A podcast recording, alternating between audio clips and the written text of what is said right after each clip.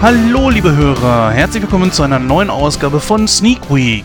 Natürlich war ich mal wieder im Kino zu einer Sneak Preview und habe mir eine Vorstellung angesehen.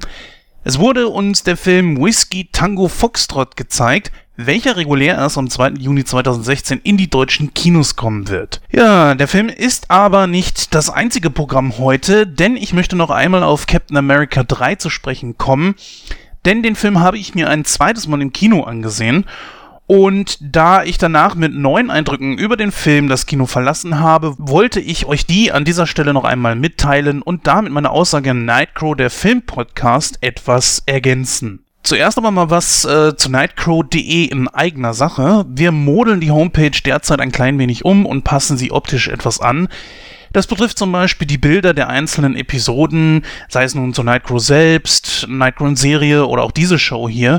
Wenn ihr auf der Seite unter Podcast-Archiv geschaut habt, dann wird euch möglicherweise aufgefallen sein, dass die Bilder optisch nicht so zueinander gepasst haben. Das haben wir nun korrigiert. Auch sind wir dabei, etwas ältere Folgen mit neuen Inhaltsangaben, Links und auch Chronotes zu versehen, denn äh, viele der älteren Episoden haben nicht einmal Sprungmarken dabei und das ist natürlich nicht so schön, wenn man sich eine Ausgabe gerne anhören will und man einfach nicht weiß, wo der eine, das eine Thema anfängt und das andere aufhört. Das war schon öfter mal ein Wunsch von Hörern und ja, der an uns gerichtet wurde, das zu ändern und dem kommen wir mit hier jetzt nach. Das braucht natürlich auch so seine Zeit, aber gerade Gerade ist da etwas Luft und deswegen machen wir uns da jetzt dran.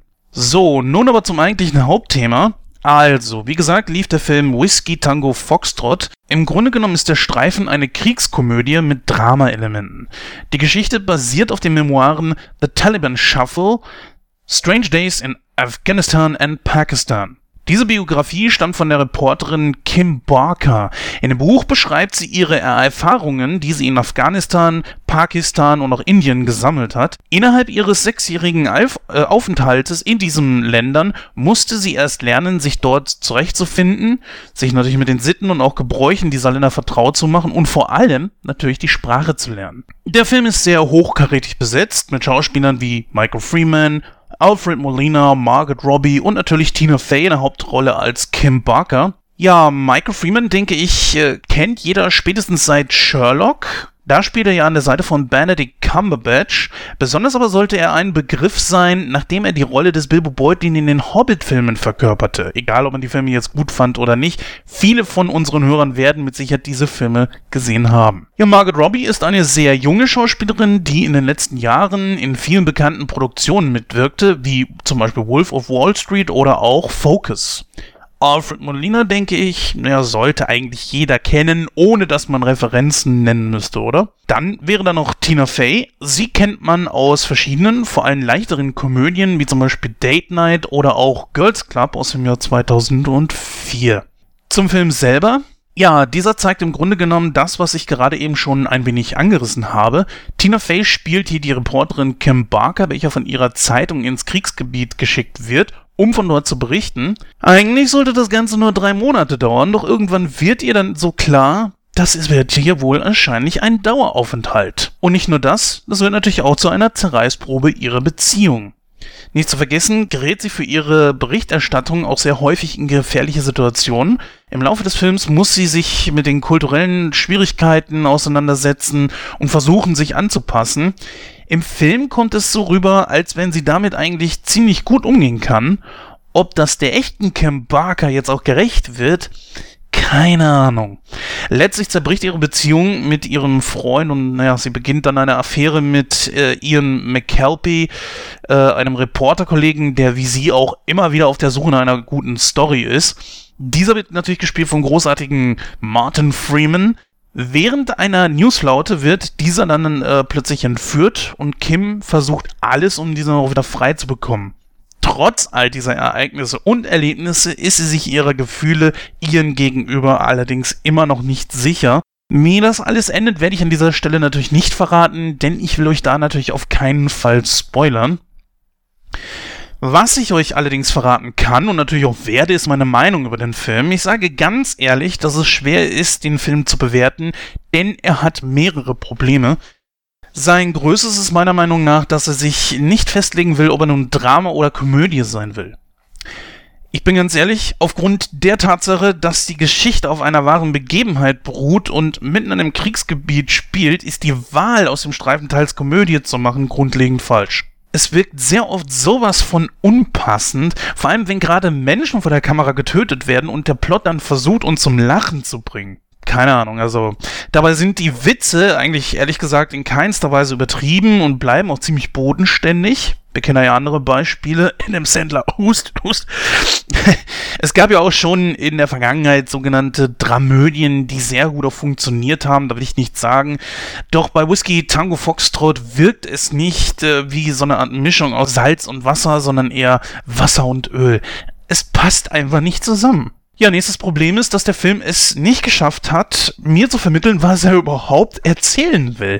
Besonders das Ende bringt also nicht so richtig eigentlich gar nicht so wirklich auf den Punkt. Ich habe mich da ja wirklich die ganze Zeit irgendwo richtig abgeholt gefühlt. Verblüffend finde ich auch, dass so eindeutig klar zu erkennen ist, dass der Plot das Problem des Filmes ist und nicht etwa so die Akteure oder eben die Geschichte. Nein, die Schauspieler machen alle einen wirklich richtig guten Job. Man kauft ihnen die Charaktere, die sie verkörpern, auch wirklich ja. Besonders Martin Freeman möchte ich hervorheben. Der sieht, den sieht man mal hier von einer etwas anderen Seite fand ich persönlich sehr erfrischend. Was ich aber sagen muss, ist, dass mit Tina Fey als Kim Barker, die fand sich irgendwie viel zu leicht mit den Sitten äh, und Gebräuchen Afghanistans zurecht. Also ähm, teilweise zieht der seltsame Humor des Filmes das sogar noch ins Absurde und macht gewisse, ja vor allem gefährliche Situationen auch komplett unglaubwürdig. Wie gesagt, ich empfinde es als schwierig, diesen Film überhaupt ähm, als Kinobesuch zu empfehlen.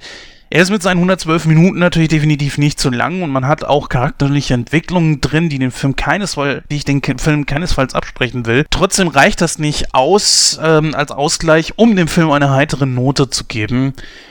Ja, mit etwa 52% denke ich, ordne ich ihn schon irgendwo richtig ein. Es ist kein harte Schocker, wie Christoph immer so schön sagen würde, aber fürs Kino einfach unbrauchbar.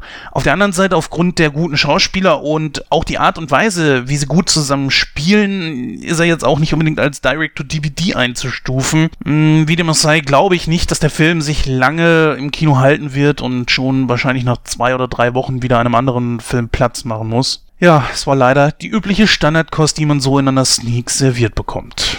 Muss ich leider ganz ehrlich sagen.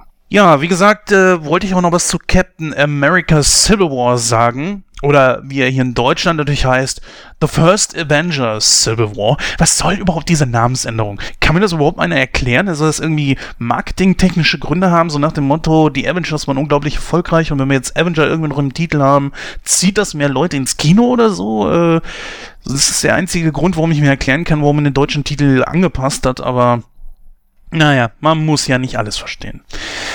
Wie schon erwähnt, habe ich mir den Film noch ein zweites Mal angeschaut. Ja, ich weiß natürlich, dass wir den Film bereits schon in Ausgabe 57 von Nightcrow besprochen haben.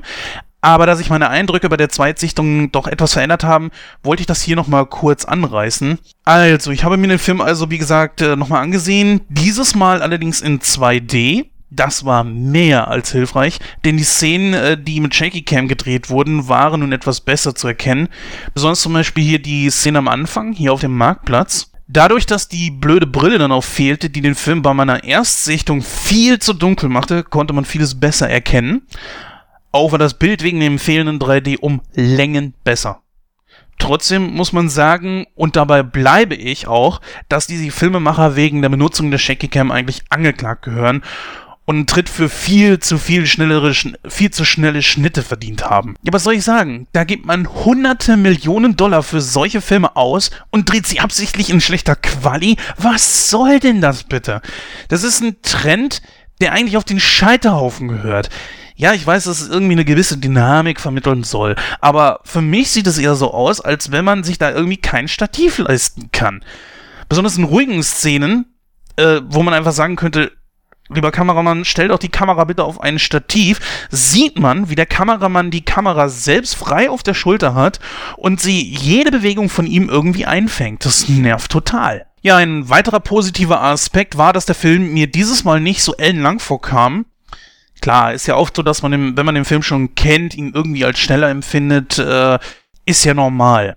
War dieses Mal auch so, wodurch er dann bei mir einen, wodurch er dann bei mir ein angenehmeres Pacing hinterließ. Auch gab es keine Pause von 15 Minuten, was den Eindruck natürlich unterstrich. Am positivsten empfand ich aber, als mir der Wandel der Charaktere und ihre Einstellung zueinander etwas logisch erschien, als noch beim ersten Mal schauen. Marvel hat es natürlich wieder mal geschafft, mir einen F Film zu liefern, der alle meine Wartungen eigentlich äh, tja, übertroffen hat.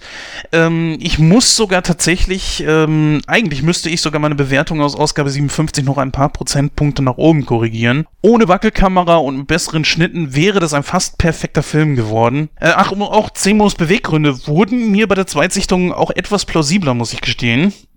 Also, wenn ihr Cap 3 noch nicht gesehen habt, dann also nichts wie ins Kino. Ja, das war es dann auch äh, dieses Mal wieder. Wir hören uns dann schon bald in der Ausgabe 58 von äh, Nightcrow natürlich wieder. Geht fleißig ins Kino und hinterlasst uns euer Feedback zu unseren rezensierten Filmen und zu den Shows an sich natürlich. Kritik ist wie gesagt immer gerne willkommen. Ja, macht es gut und bis zum nächsten Mal.